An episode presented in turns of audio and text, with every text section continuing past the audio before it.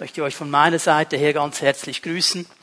Ich habe mich sehr gefreut im Vorfeld auf diese Osterkonferenz, auf diese Tage. Ich glaube, es ist das Beste, was wir tun können an so einem wichtigen Wochenende, dass wir zusammenkommen und uns Gedanken darüber machen, was Ostern bedeutet.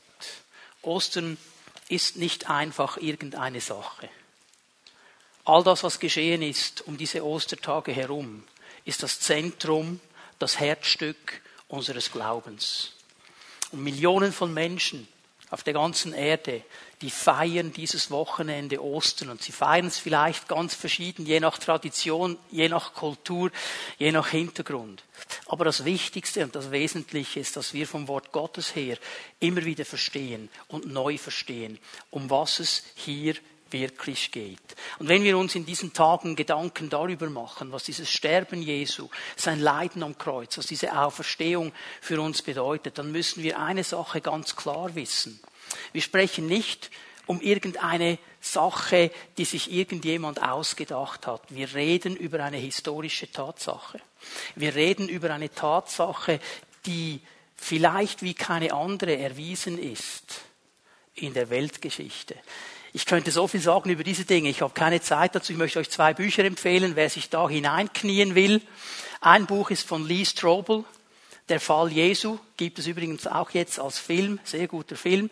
Der Fall Jesu, Lee Strobel, er arbeitet das auf und zeigt auch anhand der Kreuzigung und der Auferstehung und der historischen Tatsachen, dass diese Sache nicht irgendwo erfunden worden ist von den Jüngern Jesu, sondern eine historische Tatsache ist. Und dann gibt es ein altes Buch von Josh McDowell, die Tatsache der Auferstehung. Josh McDowell, die Tatsache der Auferstehung. Also wenn du dieses Thema dich ein bisschen hineinarbeiten möchtest, diese beiden Bücher, ich empfehle sie dir.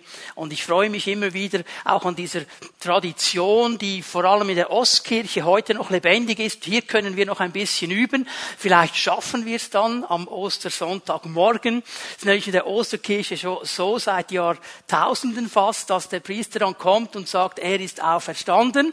Und die Antwort der Gemeinde, er ist wahrhaftig auferstanden. Und dieses wahrhaftig ist eben eine Tatsache. Es ist nicht ein Märchen. Petrus hat gesagt, ich bin nicht einer Fabel gefolgt. Ich war dabei. Ich habe das gesehen. Ist historische Tatsache. Über das, was wir sprechen heute Abend, morgen Abend und dann auch am Sonntagmorgen, das sind historische Tatsachen. Und es hat die Kraft bis heute, unsere Leben zu verändern.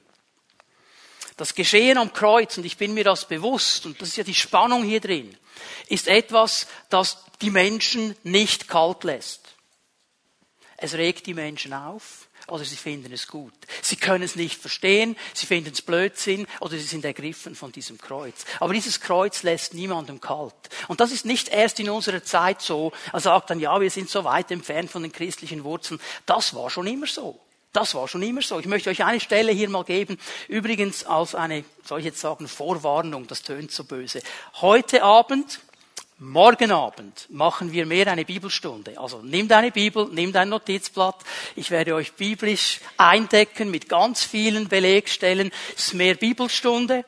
Am Morgen, am Sonntagmorgen feiern wir einen Festgottesdienst und da proklamieren wir die Auferstehung. Aber heute Abend und morgen Abend werden wir ein bisschen mit der Bibel arbeiten, damit wir verstehen, um was es hier geht. 1. Korinther 1, Vers 18. 1. Korinther 1, Vers 18. Mit der Botschaft vom Kreuz ist es nämlich so. In den Augen derer, die verloren gehen, ist sie etwas völlig Unsinniges. Für uns aber, die wir gerettet werden, ist sie der Inbegriff von Gottes Kraft. Paulus hat das vor 2000 Jahren geschrieben. Er schreibt das den Korinthern und er spricht hier über einige ganz wichtige Dinge, die ich schnell herausstreichen möchte. Wenn er hier davon spricht und sagt, das Wort vom Kreuz eigentlich im Griechischen, nicht die Botschaft, das Wort Logos, Hostauros, das Wort vom Kreuz. Und so wie er es formuliert, sagt er, Leute, das ist das Herzstück unseres Glaubens. Das ist das Aller, Allerwichtigste, das Wort vom Kreuz. An diesem Kreuz scheidet sich und entscheidet sich alles. Es geht um dieses Kreuz. Das will Paulus klar machen. Es geht um dieses Kreuz. Herzstück des Evangeliums. Dieses Kreuz. Und dieses Kreuz, sagt er, die, das Wort von diesem Kreuz, das Reden von diesem Kreuz, für viele Menschen, und er spricht dann im Zusammenhang von den Juden, er spricht von den Griechen, er spricht von den Heiden, er spricht eigentlich von allen außerhalb des Evangeliums. Er sagt, für diese Leute ist es ein Blödsinn. Das wäre die beste Übersetzung. Es ist ein völliger Blödsinn. Sie empfinden das als ein absoluter Unsinn. Wie kann es sein, es ist doch eine Dummheit, dass ein Gott Mensch wird und sich dann mit der schändlichsten Todesart, die es überhaupt gibt, zu Tode schlagen lässt und dann soll er wieder auferstehen nach drei Tagen. Das ist völlig unsinnig. Können wir nicht nachvollziehen. Für die Juden, dass der Messias, auf den sie warten, der Sohn Gottes, der kommende König, wie ein schändlicher Verbrecher hingerichtet wird, können sie nicht einordnen ist für sie ein völliger Blödsinn, ist eine Blasphemie. Das macht man nicht, das kann nicht sein. Unser Messias, der kommt als König. Die Kreuzigung war die schändlichste Art, einen Menschen zu töten. Es war nur für die absoluten Schwerverbrecher, für die Schlimmsten der Schlimmsten, für die Schändlichsten der Schändlichsten. Ein anderer wurde nicht gekreuzigt. Ein Römer durfte nicht gekreuzigt werden. Der Römer konnte verbrechen, was er wollte. Er wurde anders bestraft. Das Kreuz ist das absolut Schändlichste. Für die Juden, dass ihr Messias, der Sohn Gottes, an diesem Kreuz stirbt. Unsinn. Blödsinn, kann nicht sein. Für die Heiden, die Philosophen, die alles philosophisch mit durchdiskutiert und durchgedacht haben, wie wird der Gott jetzt Mensch und dann lässt er sich noch töten? Das kann doch nicht sein, ist doch unlogisch. Und für die Heiden sowieso, schlimme Sache. Für die Leute, sagt Paulus, ist dieses Wort vom Kreuz, das Herzstück des Evangeliums, einfach nur Blödsinn. Einfach nur Blödsinn. Und jetzt kommt das große dicke Aber, und das ist wichtig. Für uns aber, für uns aber, für uns aber, die wir glauben. An das Kreuz musst du glauben. Da musst du Vertrauen investieren. Da musst du glauben an das, was das Wort sagt. Für uns aber, die wir diesen Glauben investieren, die wir glauben, dass das, was an diesem Kreuz geschehen ist, wirklich eine Wahrheit Gottes ist, ein Wirken Gottes ist, ein Werk Gottes ist, ist es eine Kraft zur Rettung. Es ist eine Kraft zur Rettung. Dieses Kreuz entfaltet eine Kraft. Es entfaltet es bis heute in unsere Leben hinein. Wer diesem Kreuz glaubt, wird von der Rettungskraft Gottes berührt werden. Noch einmal, ich möchte, dass wir diesen, diesen Hintergrund einfach ein bisschen in unserem Denken behalten. Das Kreuz war das schändlichste, was es überhaupt gab. Ein ganz großer Römer, Cicero ist sein Name, er war Politiker, er war Schriftsteller, er war Anwalt, ein ganz, ganz großer Mann. Er hat gut 100 Jahre, bevor Jesus auf die Erde gekommen ist, bevor er gekreuzigt worden ist, über das Kreuz Folgendes gesagt. Übrigens, das Kreuz gab es nicht erst zur Zeit Jesu. Das haben die Römer nicht erfunden für Jesus. Das Kreuz war eine Art, wie die Römer Menschen getötet haben. Das war eine Sache, die man kannte im römischen Reich. Jetzt Cicero, er sagt Folgendes. In, einer, ähm, in, in einem äh, Prozess drin, als Anwalt steht er auf und er sagt Folgendes. Der Begriff Kreuz, nur schon der Begriff Kreuz sollte weit entfernt werden von jedem römischen Bürger. Der sollte nicht mal den Begriff hören. Er sollte nie daran denken. Es sollte weit weggenommen werden von seinem Denken, von seinen Augen, von seinen Ohren. Was sagt Cicero? Er sagt über das Kreuz soll nicht nachgedacht werden. Vom Kreuz soll nichts gesehen und nichts gehört werden. Und jetzt kommt dieser Sohn Gottes und er wird an ein Kreuz geschlagen. Und die Christen sagen, und er ist auferstanden und er ist der Sohn Gottes und dieses Kreuz hat eine Kraft. Für die damalige Welt unvorstellbar. Aber für alle die, bis heute und bis Jesus zurückkommt, die sich auf dieses Kreuz einlassen, ist es eine Kraft Gottes zur Rettung. Und über diese Rettung möchte ich heute Abend ein bisschen sprechen. Das ist das Thema heute Abend. Er rettet. Morgen Abend werden wir über Erlösung sprechen. Das ist eine andere Seite des Kreuzes. Errettung heute Abend, Erlösung morgen Abend. Da werden wir ein bisschen darüber nachdenken, was ist denn geschehen.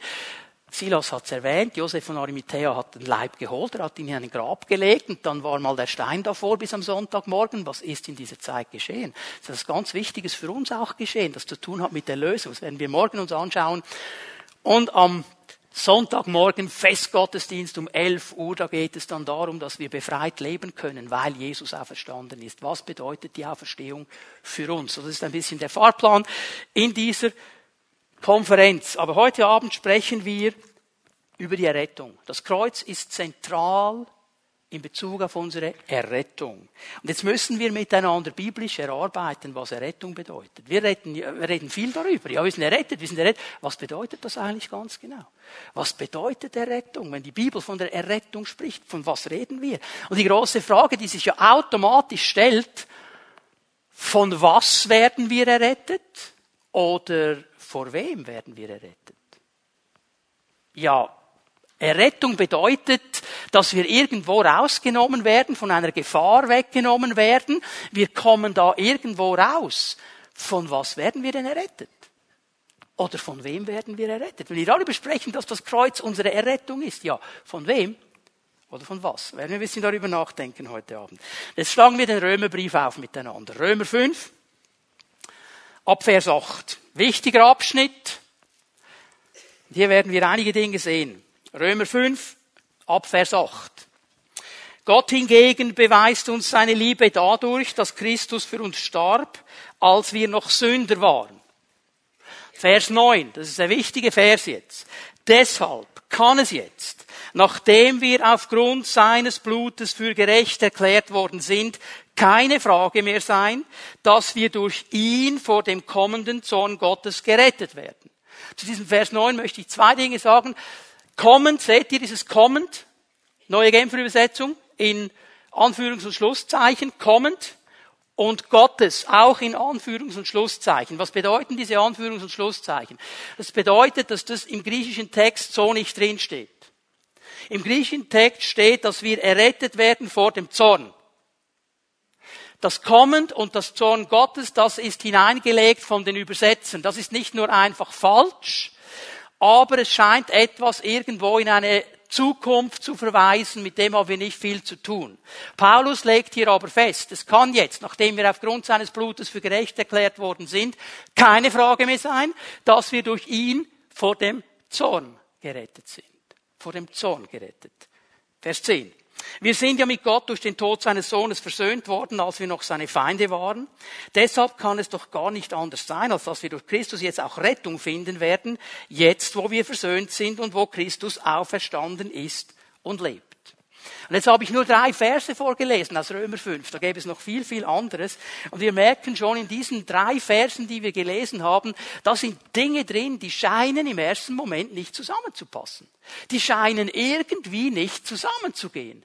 Da wird auf der einen Seite von der Liebe Gottes gesprochen, dass er Liebe hat, und auf der anderen Seite wird vom Zorn Gottes gesprochen, dass Gott zornig ist. Liebe und Zorn. Ja, wie scheint das zusammenzugehen? Passt das überhaupt zusammen? Kann das überhaupt zusammenzugehen? Und dann lesen wir davon, dass wir die Menschen Feinde waren, Sünder waren, das ist zwar eine Einordnung, und auf der anderen Seite aber geliebt, versöhnt, gerecht. Ja, hallo jetzt, kann der sich nicht entscheiden.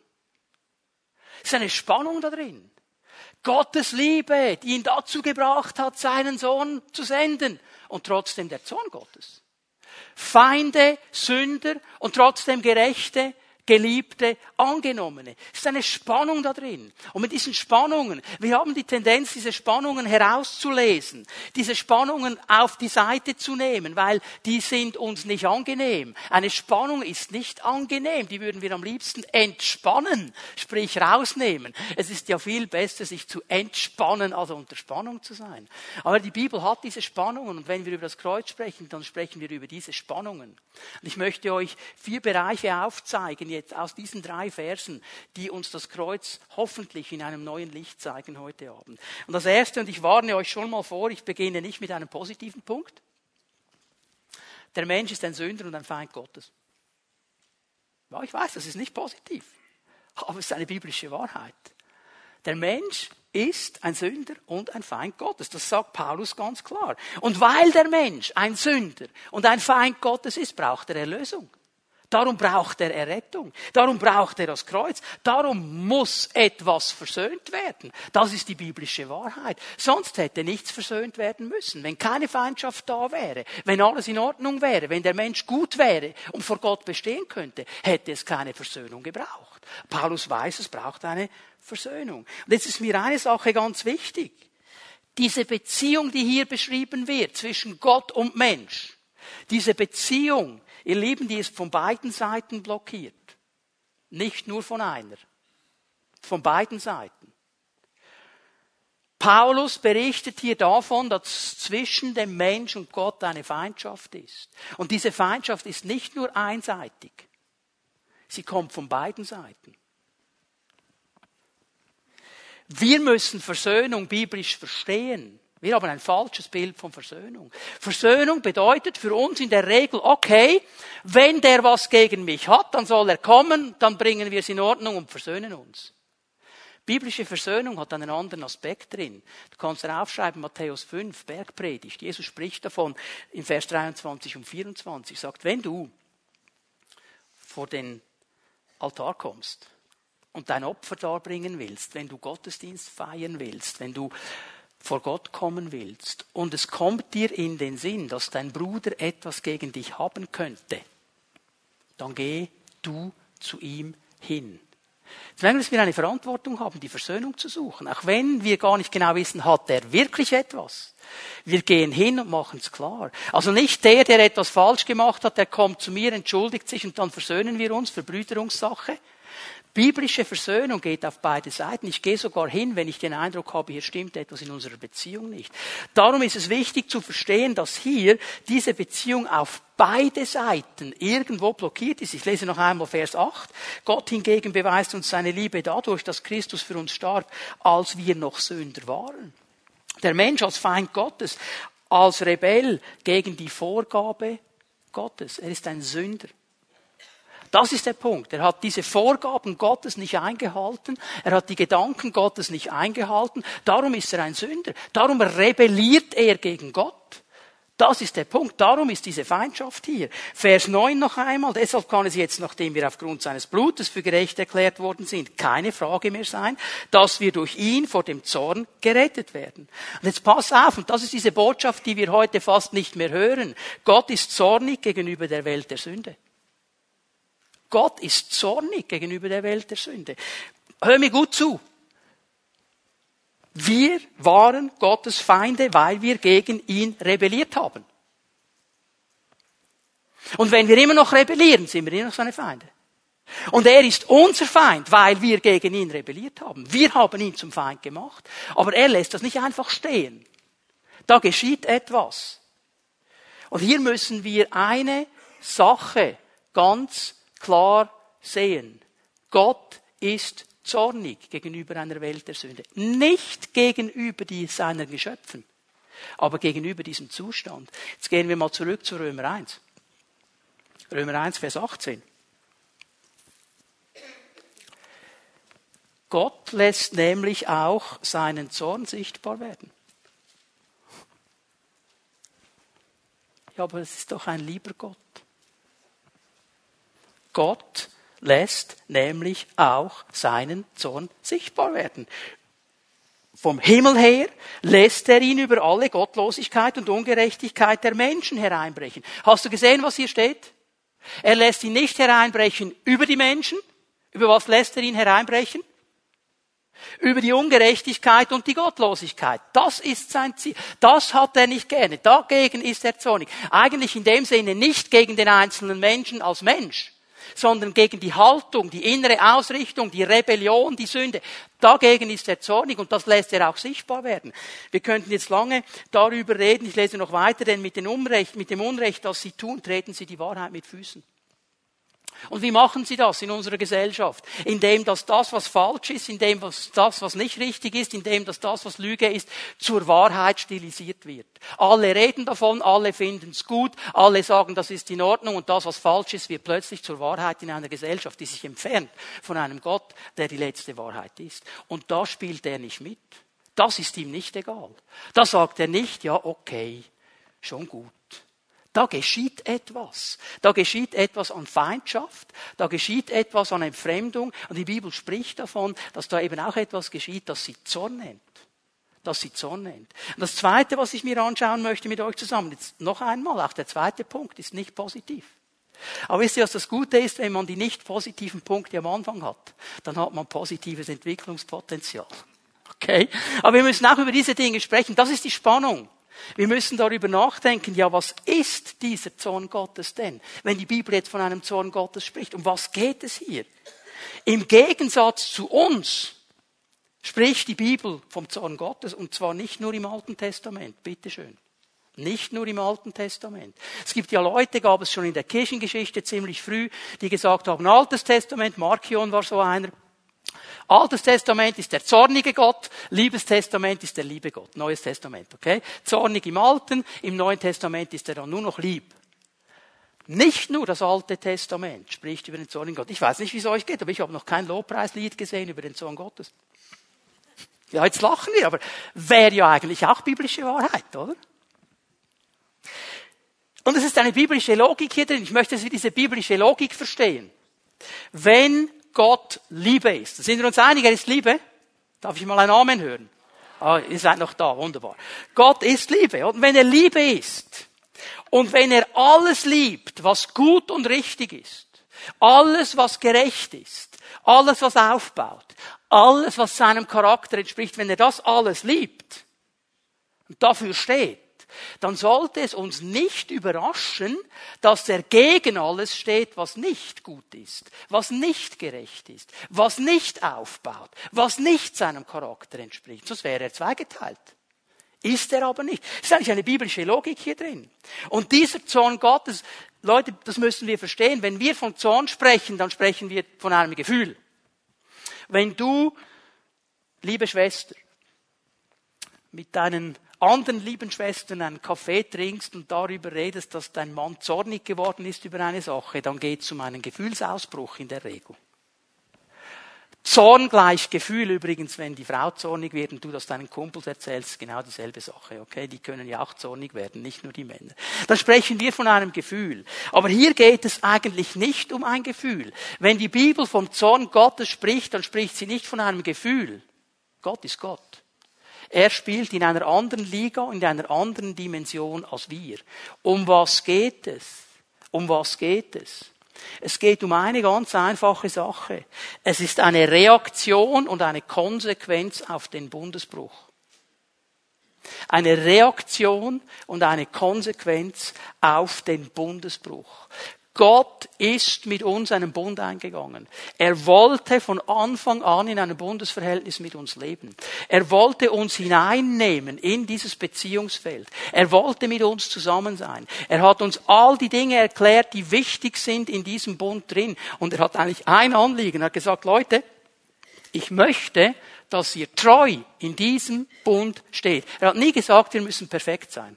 Er hat nie gesagt, wir dürfen nie einen Fehler machen. Er hat gesagt, ihr sollt treu sein diesem Bund. Und wir haben diesen Bund gebrochen. Und der Zorn Gottes ist eine Reaktion auf diesen Bruch des Bundes. Es ist nicht ein Gefühl. Es ist nicht so, dass Gott jetzt irgendwie, wenn du ein Bild davon hast, dass er einen roten Kopf hat und es aus den Nasen rausschnaubt und was, gefühlsmäßig. Es ist einfach eine Konsequenz auf diesen Bundesbruch. Ich möchte es mal so definieren, wenn du das aufschreiben willst, Gottes Zorn heißt, dass er leidenschaftlich und intensiv gegen Sünde vorgeht. Ich sage es noch einmal. Gottes Zorn heißt, dass er leidenschaftlich und intensiv gegen Sünde vorgeht. Und das heißt in letzter Konsequenz, dass er richterlich eingreifen muss dass er eingreifen muss in einen Ablauf. Das Neue Testament, ich möchte, dass wir das erkennen, spricht an vielen Stellen vom Zorn des lieben Gottes.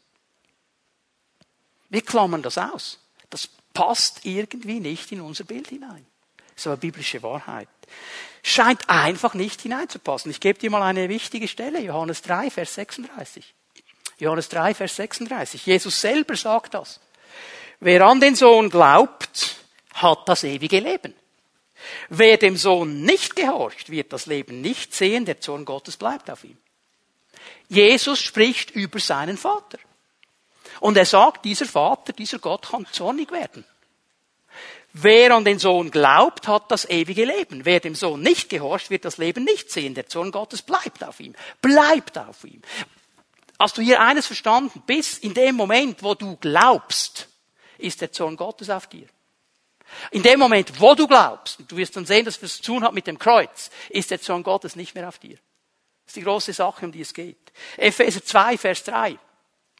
Wir alle haben früher so gelebt. Wir ließen uns vor den Begierden unserer eigenen Natur leiten, taten, wozu unsere selbstsüchtigen Gedanken uns drängten. So wie wir unserem Wesen nach waren, hatten wir genauso wie alle anderen nichts anderes verdient als Gottes Zorn. Paulus spricht davon. Doch, Vers 4, Gottes Erbarmen ist unbegreiflich groß. Wir waren aufgrund unserer Verfehlungen tot, aber er hat uns so sehr geliebt, dass er uns zusammen mit Christus lebendig gemacht hat. Ja, es ist nichts als Gnade, dass ihr gerettet seid. Der Zorn Gottes hat zu tun mit dieser persönlichen Beziehung, die wir zu Gott leben sollen. Dieser Zorn Gottes steht zwischen einer guten Beziehung zwischen ihm und uns, wenn es nicht bereinigt ist durch das Kreuz. Er, der heilige Gott, kann Sünde und Gottlosigkeit nicht einfach stehen lassen. Und jetzt passt bitte gut auf, wir sagen das so gerne. Gott versteht das schon, dass ich das gemacht habe. Ja, das versteht er. Ich werde am Ende der Predigt noch einmal darauf zurückkommen. Er versteht alles, was wir tun. Er versteht es alles. Aber das heißt noch lange nicht, dass er damit einverstanden ist. Er kann als heiliger Gott mit diesen Dingen nicht einverstanden sein, weil sie gegen ihn gehen, gegen sein Wesen, gegen seinen Charakter, gegen alles, was ihn ausmacht. Das hat keinen Anteil an ihm und das kann er nicht einfach stehen lassen. Das ist der wichtige Punkt.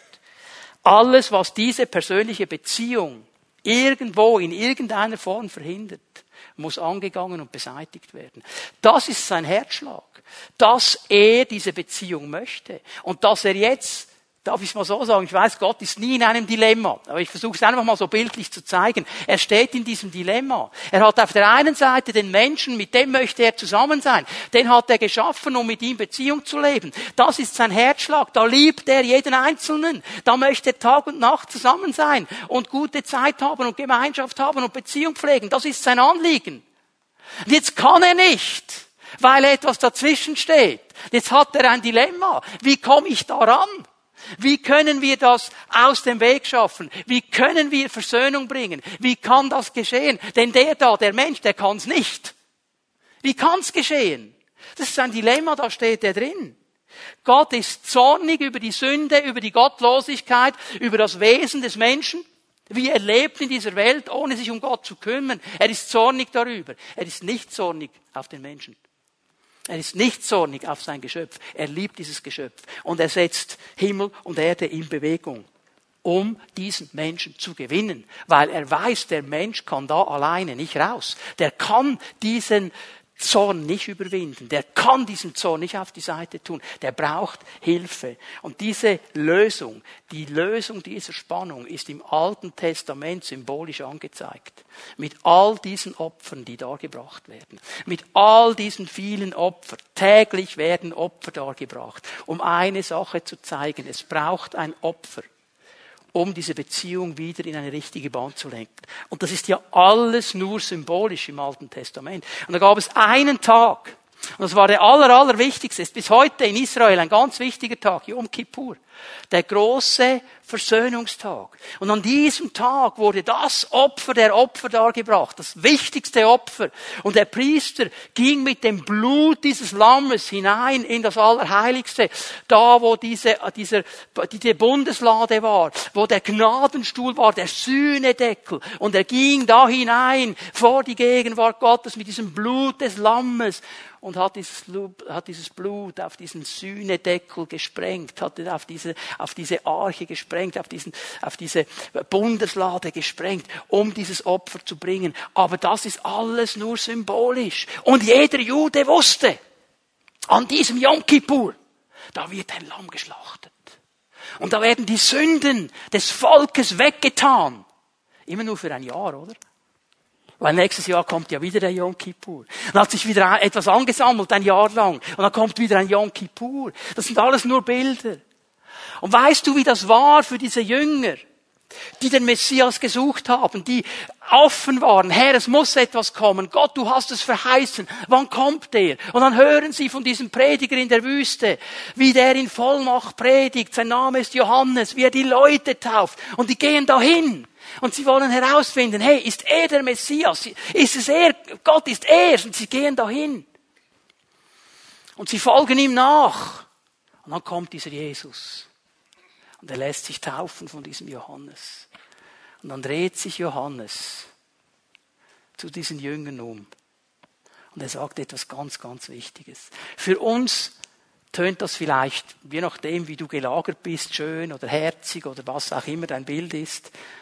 Jesus im Fokus sagt Johannes, seht, das Lamm Gottes, das die Sünde der Welt trägt.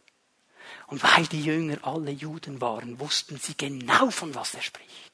Sie wussten es genau. Sie wussten, was Yom Kippur ist. Sie wussten, was an diesem Tag geschieht.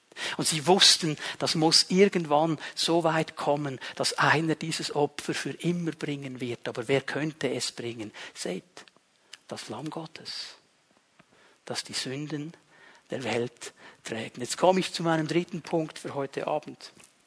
Ich möchte, dass wir das wirklich verstehen. Jesus hat am Kreuz den Zorn Gottes getragen. Jesus hat am Kreuz den Zorn Gottes getragen. Gott hat nicht zwischen dem Alten und dem Neuen Testament eine Charakterwandlung durchgemacht. Altes Testament Zorn, Neues Testament Liebe. Gott war immer schon Liebe. Übrigens, was wir so gerne zitieren, was wir auch in unseren Kernwerten drin haben.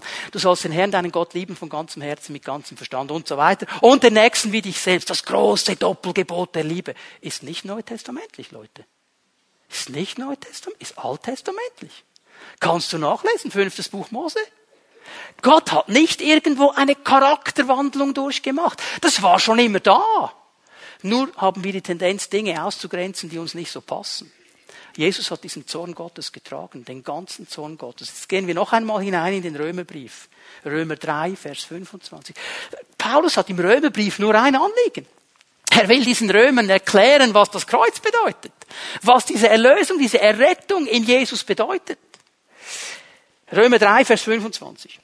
Ihn hat Gott, also Jesus im Zusammenhang, vor den Augen aller Welt zum Sühneopfer für unsere Schuld gemacht. Unterstreich dieses Wort in deiner Bibel. Sühneopfer ist ein ganz wichtiges Wort. Ich werde es gleich ein bisschen genauer erklären. Durch sein Blut, das er vergossen hat, ist die Sühne geschehen. Und durch den Glauben kommt sie uns zugute. Damit hat Gott unter Beweis gestellt, dass er gerecht gehandelt hat, als er die bis dahin begangenen Verfehlungen der Menschen ungestraft ließ.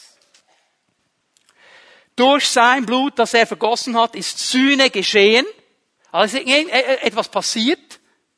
Und das, was da passiert ist, kommt durch den Glauben uns zugute.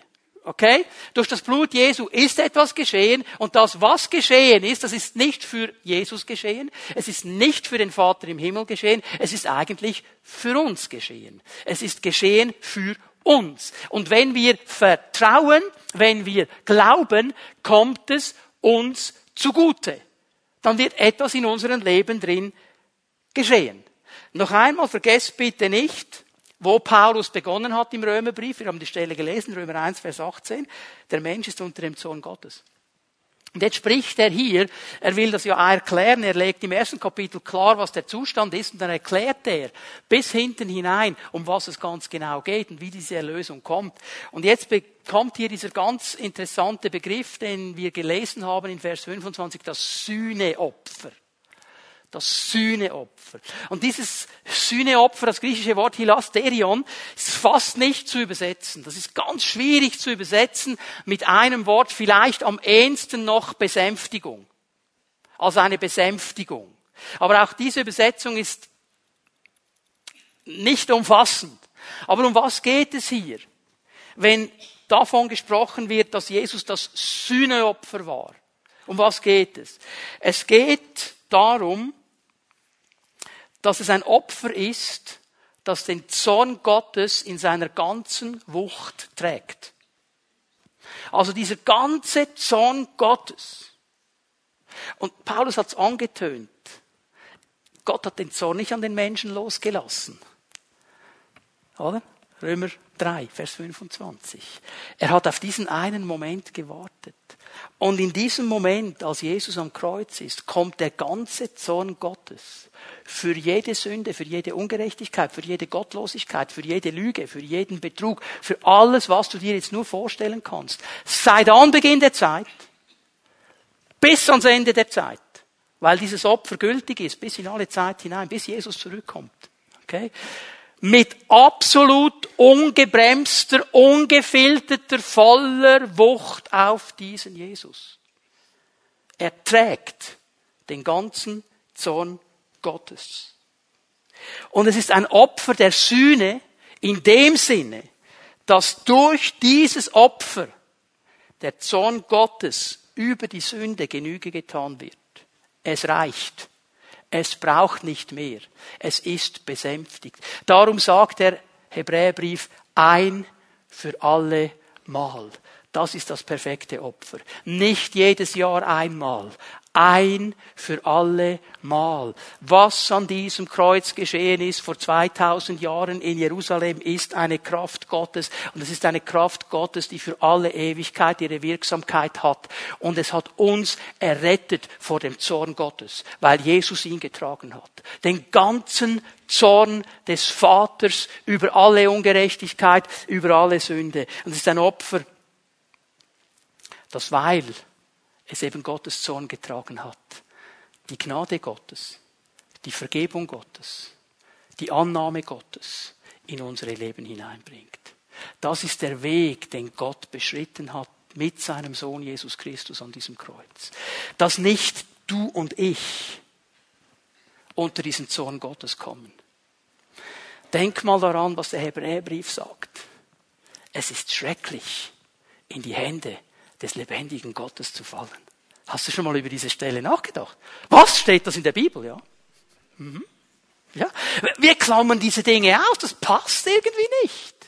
Aber wenn du ohne dieses Opfer vor Gott stehst, das ist schrecklich. Weil dann kommt der ganze Zorn. Jesus hat ihn getragen für uns. Ich gebe euch hier mal zwei, drei Bibelstellen. 1. Johannes 2, Vers 2. Durch seinen Tod ist Jesus zum Sühneopfer, zur Besänftigung für unsere Sünden geworden. Und nicht nur für unsere Sünden, sondern für die der ganzen Welt. Jesus hat es auf sich genommen. Er wurde zu diesem Sühneopfer. Er hat diesen ganzen Zorn getragen. Im Alten und im Neuen Testament. Leute, das ist alt und neutestamentlich.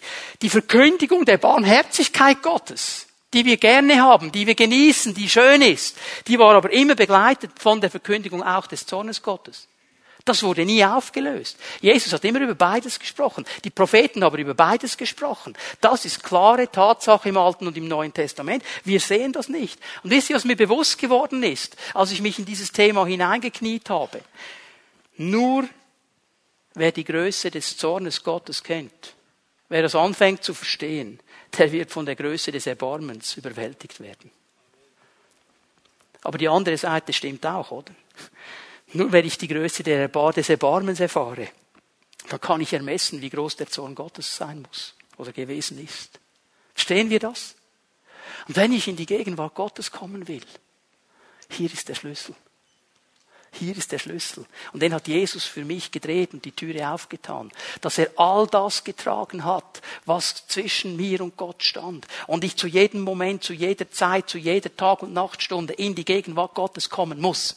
Ich muss nicht zuerst drei Wochen fasten. Ich muss nicht zuerst zehn Stunden beten. Ich muss nicht zuerst die ganze Bibel auswendig können. Die Türe ist geöffnet. Nicht wegen mir, wegen ihm.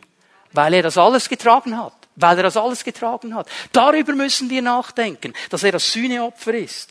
Gott selber, Gott selber stellt das Mittel bereit, um uns seinen eigenen Zorn zu tilgen. Er stellt es bereit, weil er weiß, er weiß, das kann der Mensch nicht. Und die Liebe drängt ihn dazu, drängt den Vater dazu, seinen Sohn zu geben als Sühneopfer. Wisst ihr, das Bild der Familie.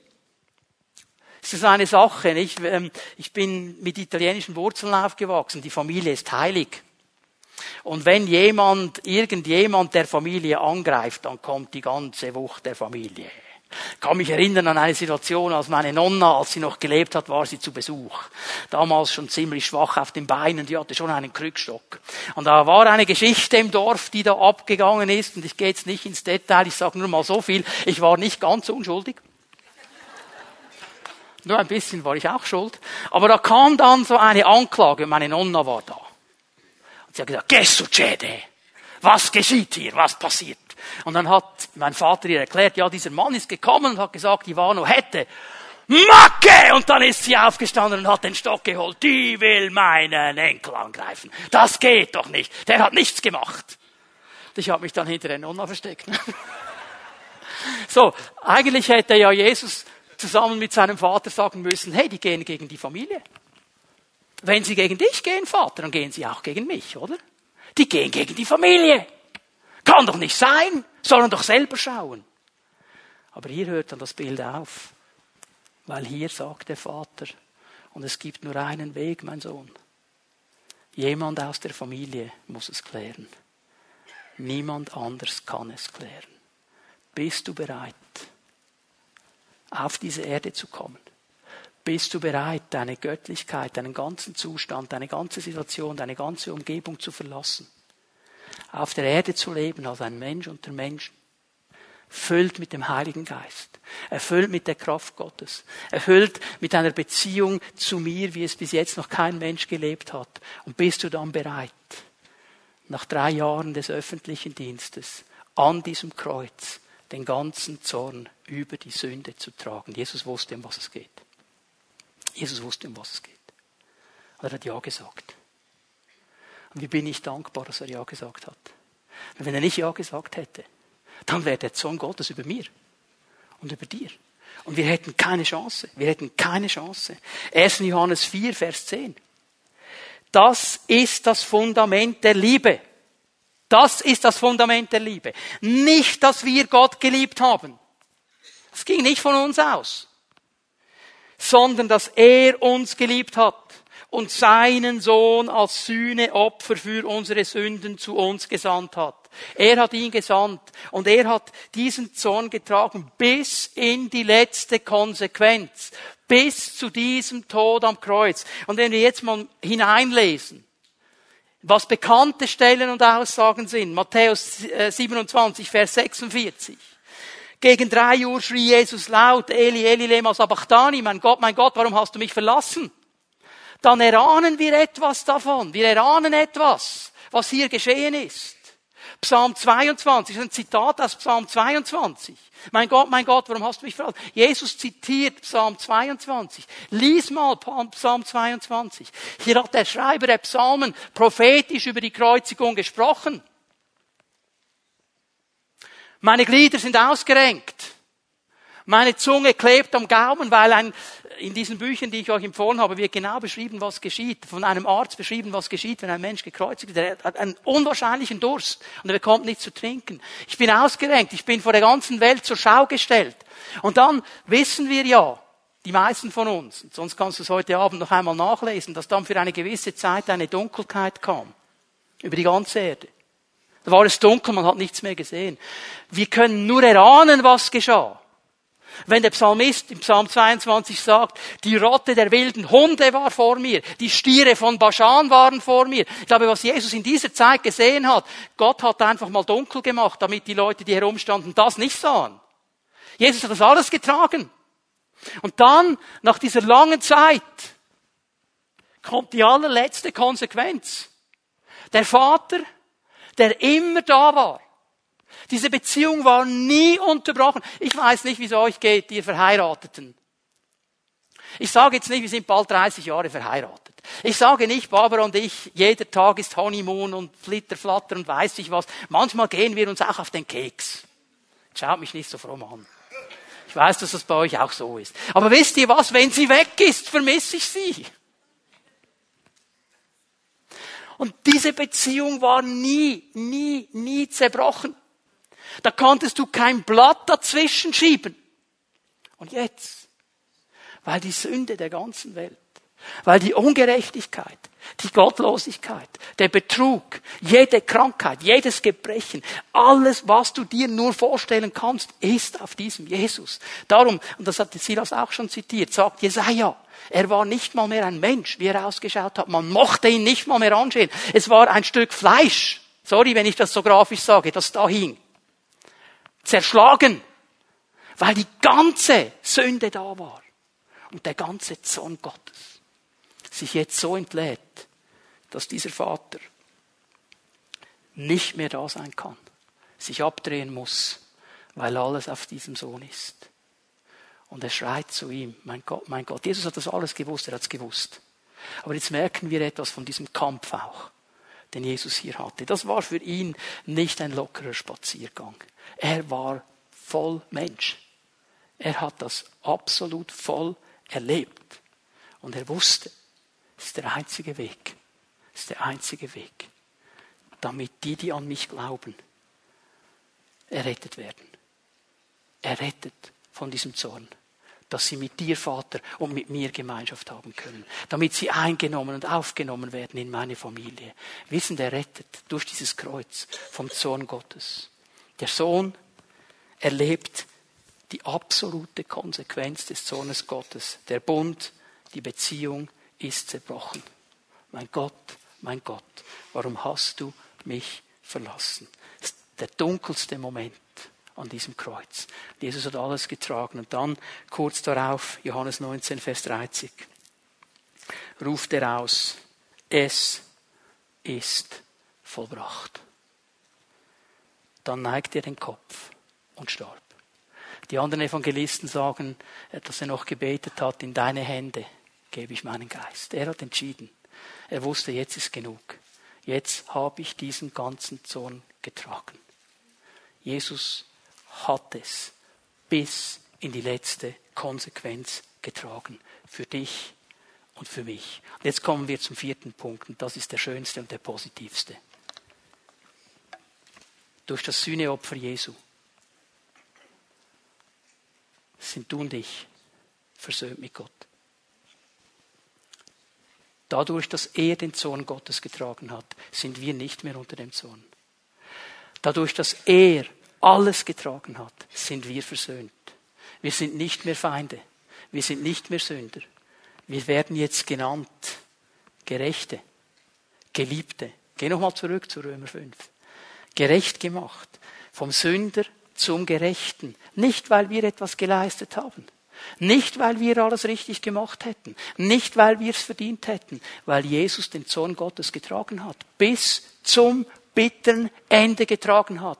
Und wir, wenn wir glauben, aus dieser Stellung des Sünders herausgenommen werden und zu einem Gerechten werden vor den Augen Gottes. Die Bibel spricht davon, dass wir vom Feind zum Versöhnten geworden sind, zum Geliebten worden sind. Das ist keine Feindschaft mehr. Das ist nicht mehr ein argwöhnisches Anschauen, was will der jetzt, das ist diese Offenheit des Versöhnten, des Geliebten. Dadurch, dass Jesus den Zorn über den Bruch des Bundes getragen hat, sind wir versöhnt. Und darum hat Jesus das so klar gemacht am Abend, bevor er ans Kreuz ging. Seinen Jüngern gesagt, Leute, ich habe mich so leidenschaftlich danach gesehnt, mit euch dieses Mal nochmal zu feiern, dieses Passamal. Das hat mich beschäftigt, das wollte ich von ganzem Herzen. Und jetzt sind sie dran. Und auch hier müssten wir lange jetzt über den hebräischen Seder sprechen, über die Abfolge des Passers, und würden wir herausfinden, es gibt einen Kelch, der steht immer da. Immer. So wie bei uns in den Pfimi at Home Treffen. Wisst ihr, bei uns in der Pfimi at Home steht immer ein leerer Stuhl. Wisst ihr für wen? Für den Gast, wenn er kommt. Bei diesem Passama steht immer ein Kelch für den Messias. Den greift niemand an. Und Jesus nimmt diesen Kelch. Und die Jünger, das ist der Kelch meines Blutes, das für euch vergossen wird, weil ich mit euch einen neuen Bund eingehe. weil Jesus den Sohn Gottes getragen hat, auch über diesen Bundesbruch, sind wir hineingenommen in einen neuen Bund, in eine neue Beziehungsebene, in etwas ganz, ganz Neues. Und schau mal, es hat nichts zu tun mit Werken. Es hat nichts zu tun mit religiöser Anstrengung. Es hat nichts zu tun mit, ich mache alles richtig, ich mache keine Fehler. Es hat alles zu tun mit dem Sühneopfer Jesu. Es hat alles zu tun mit diesem Kreuz. Es hat alles zu tun mit der Gnade. Und es ist dieses Wirken Gottes, das uns hilft, an diesem neuen Bund treu zu sein. Werden wir ab jetzt keine Fehler mehr machen? Schön wär's. Werden wir ab jetzt immer nett sein? Die Umwelt würde, würde es uns danken, oder? Unsere Ehepartner, unsere Kinder, unsere Mit, die würden es uns danken, wenn wir immer nur freundlich wären. Nein, aber durch die Gnade haben wir ganz essentiell die Kraft bekommen, treu zu bleiben, auch in schwierigen Situationen. Dran zu bleiben, weil wir wissen, Jesus, wir gehören zu dir. Ich möchte euch Hebräer 4,14 hier zeigen. Hebräer 4,14. Weil wir nun aber einen großen Hohepriester haben, der den ganzen Himmel bis hin zum Thron Gottes durchschritten hat. Jesus, der Sohn Gottes, wollen wir entschlossen an unserem Bekenntnis zu ihm festhalten.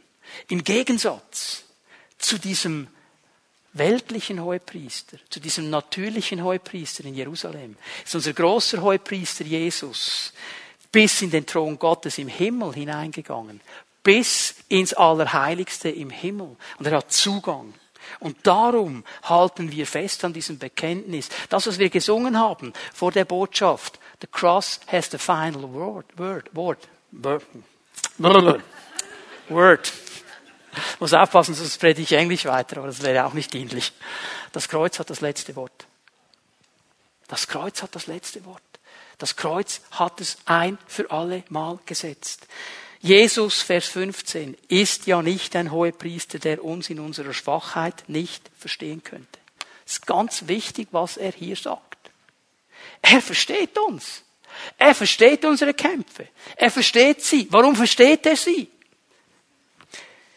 Genau wie wir war er Versuchungen aller Art ausgesetzt weil er als Mensch unter Menschen diesen Versuchungen ausgesetzt war. Drei davon werden beschrieben in den Evangelien, wo der Teufel kommt und ihn dreimal versucht. Alle anderen hat er offensichtlich auch. Mit einer großen Unterscheidung zwischen mir und ihm und zwischen dir und ihm. Er hat nie gesündigt.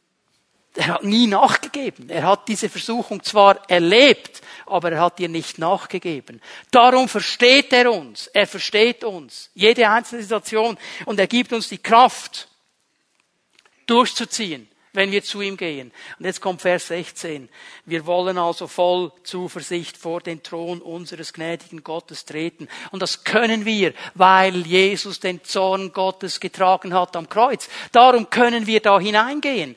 Das ist der Punkt. Es ist das Kreuz, das uns diesen Zugang eröffnet. Wir können vor den Thron unseres gnädigen Gottes treten, damit er uns sein Erbarmen schenkt und uns seine Gnade erfahren lässt und wir zur rechten Zeit die Hilfe bekommen, die wir wir brauchen. Das ist dieser Zugang zu Gott. Das eröffnet uns das Kreuz. Wir sind errettet vor dem Zorn Gottes und wir sind hineingerettet in die Gegenwart Gottes, in seinen Thronsaal hinein, wenn ich es mal so sagen darf, wo wir Gnade bekommen können, wo wir Barmherzigkeit bekommen können, wo wir Hilfe bekommen können. Nur müssen wir hingehen. Das ist dann schon unsere Aufgabe. Das müssen wir tun. Lasst uns, schau mal, was er hier sagt. Er sagt nicht, lasst euch hineinziehen von irgendjemandem. Oder hineinbeamen. Oder hineinstoßen. Oder einen Tritt bekommen, dass wir hineinstöcheln. Er sagt, lasst uns gehen, lasst uns gehen. Das ist unsere Aufgabe. Aber dann empfangen wir diese Gnade, wir empfangen diese Barmherzigkeit. Eine letzte Bibelstelle für heute Abend. 1. Johannes 2, Vers 1 und 2. Meine lieben Kinder, ich schreibe euch diese Dinge, damit ihr nicht sündigt. Und jetzt hören ganz viele hier auf zu lesen und kommen unter einen absoluten Druck.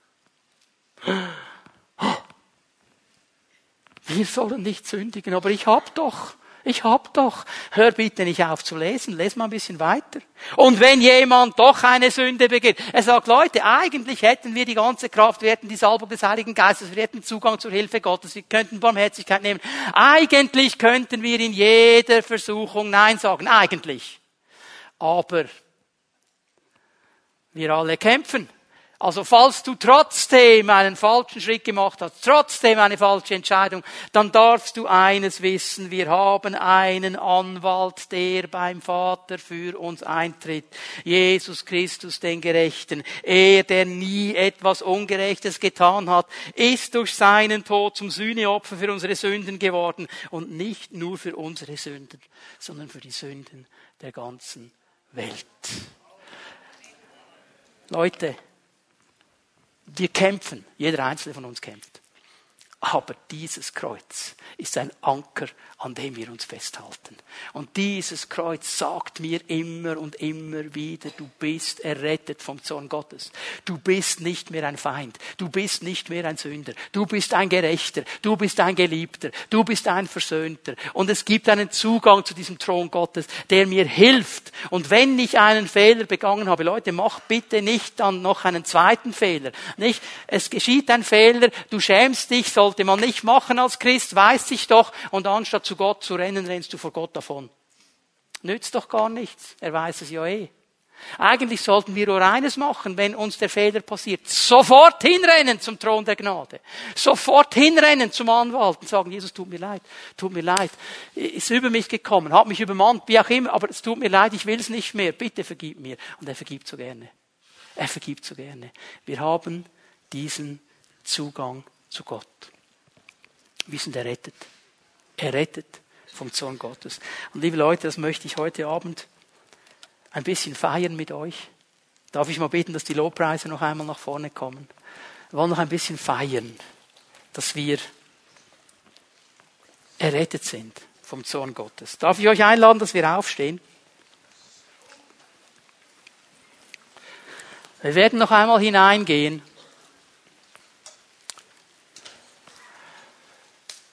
in die Anbetung für einen Moment. Wir wollen zwei Dinge tun. Einmal hier, von mir aus gesehen, auf der rechten Seite, das Abendmahl vorbereitet. Wer gerne das Mahl nehmen möchte, sich noch einmal daran erinnern möchte, was Jesus getan hat am Kreuz, noch einmal feiern möchte, ich bin errettet, dann darfst du einfach dahin gehen und darfst dich bedienen. Da möchte ich bitten, dass Fimiet Home-Leiterinnen und Leiter, die hier sind und bereit sind, mit Menschen zu beten, dass sie nach vorne kommt. Darf ich bitten, dass gleich jetzt ein paar Fimiet Home-Leiter nach vorne kommen? Stellt euch jener auf dieser Seite auf, ein bisschen links.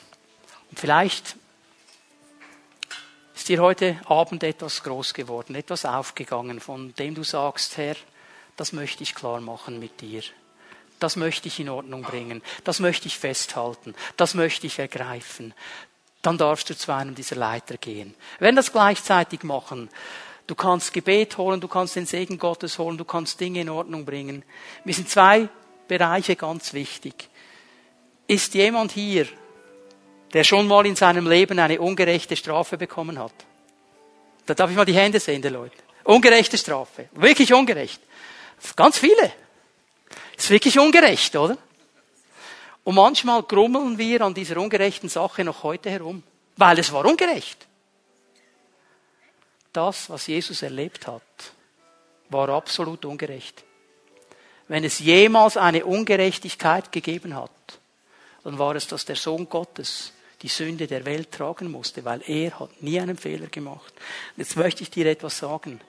Jesus weiß genau, wie es dir geht. Er weiß, wie es dir geht. Und ich möchte dich einladen, heute Abend, wenn diese Ungerechtigkeit wieder hochkommt, dann bring sie zu ihm. Komm zu einem dieser Leiter und sag, hey, da gibt's eine Sache, ich möchte die ablegen. Vielleicht hat es zu tun mit deinen Eltern, vielleicht hat es zu tun mit dem Ehepartner, vielleicht hat es zu tun mit einer Schulsituation, mit einem Lehrer, mit einem Lehrmeister, was auch immer. Gib's dem Herrn. Er versteht dich. Er hat die ungerechte Strafe für dich getragen. Er weiß genau, um was es geht. Und er will dich freisetzen, dass du versöhnt von dieser Situation nach Hause gehst. Und dann noch etwas. Hast du verstanden heute Abend, dass Gott nicht zornig ist auf dich? Hast du das verstanden? Es gibt Menschen hier drin, du bist seit vielen Jahren gläubig. Du hast immer noch das Gefühl, Gott ist zornig. Du hast immer noch dieses Bild des zornigen Gottes. Obwohl du diesem Kreuz gesagt hast, ich vertraue dir, Jesus, dass du das getragen hast. Du hast immer noch das Gefühl, er ist zornig. Und jedes Mal, wenn etwas nicht läuft, wie es laufen sollte, jedes Mal, wenn du in deinen Augen zu wenig gebetet hast, zu wenig fromm und christlich warst, hast du das Gefühl, jetzt ist er wieder zornig. Gott ist nicht zornig. Jesus hat den Zorn Gottes getragen. Und ich möchte dich einladen, dass du heute Abend ein für alle Mal kommst und diese Sache regelst. Und dass du sagst, ich vertraue diesem Kreuz. Und Jesus hat den Zorn Gottes getragen. Der ist nicht mehr zornig auf mich. Er hat gute Gedanken, liebende Gedanken, versöhnende Gedanken, starke Gedanken. Er liebt mich. So auf dieser Seite kannst du das Mal nehmen. Auf dieser Seite kannst du Gebet holen. Wenn du beides brauchst, du kannst hier beginnen oder hier beginnen. Wir werden uns die Zeit nehmen. Aber was wir tun miteinander, wir werden Jesus einfach anbeten. Wir lassen das einfach laufen. Komm und tu das, was der Geist Gottes dir in deinem Herz im Moment zeigt. Können wir Jesus anbeten miteinander?